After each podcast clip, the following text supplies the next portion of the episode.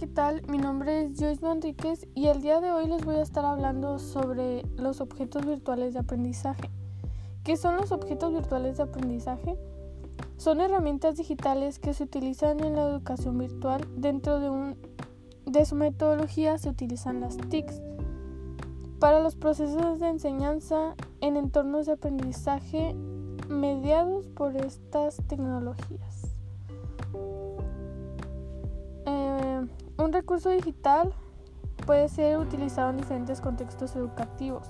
Pueden ser cursos, cuadros, fotografías, películas, videos y documentos que posean claros objetivos educacionales, entre otras cosas.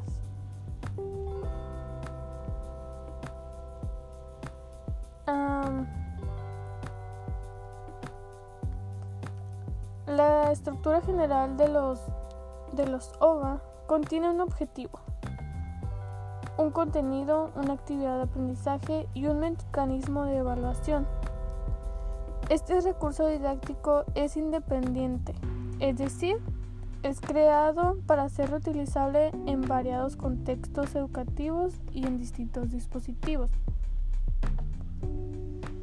Eh, los OVA se pueden desarrollar en distintos formatos como son HTML, XML, JPEG, en PDF, Flash y GIF. Cualquiera de estos que sean compatibles con distintos programas. Eh, como parte de la filosofía de elaborar material didáctico con soporte digital de calidad, los OVA se crean para ser utilizados con mayor énfasis en la educación virtual. Consecuencia, se consideran contenidos digitales autocontenibles interoperables, perdón, flexibles y accesibles.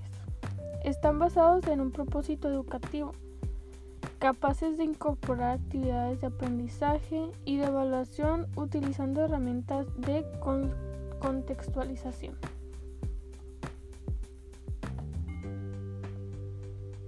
Algunas de, las características de los OVA son las siguientes.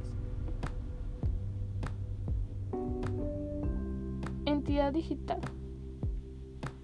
Puesto que los OVA deben estar soportados en medios digitales y almacenados en computadores a fin de que estén disponibles en Internet.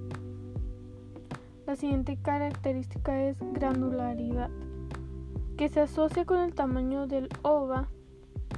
Un OVA debe ser un pequeño fragmento en relación con el tamaño de todo un curso.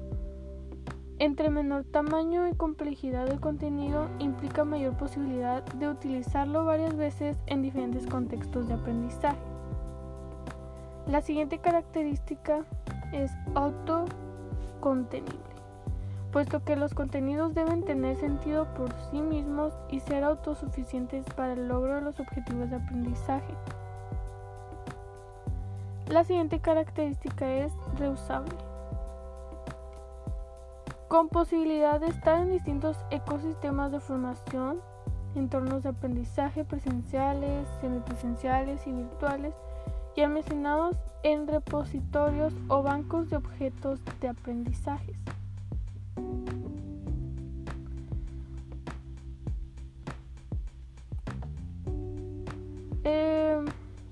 Estudiantes pueden aprender a su propio ritmo con los OVA y de una forma independiente. De igual forma, los tutores deben, deben saber utilizar de manera efectiva estos recursos, para lo cual deben contemplar la pedagogía, el contenido, el soporte tecnológico y el objetivo de su creación. Algunas herramientas para poder desarrollar un OVA son Animatron. ¿Qué es el Animatron?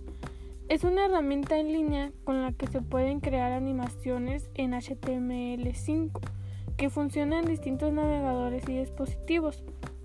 Este permite diseñar contenido interactivo como videos y GIF y compartirlo incluso y se puede enviar a otras personas a colaborar en un proyecto. El siguiente es SlideShare.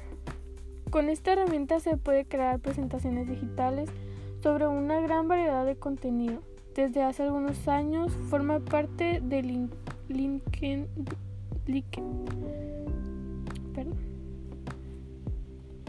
El siguiente es PictoChart.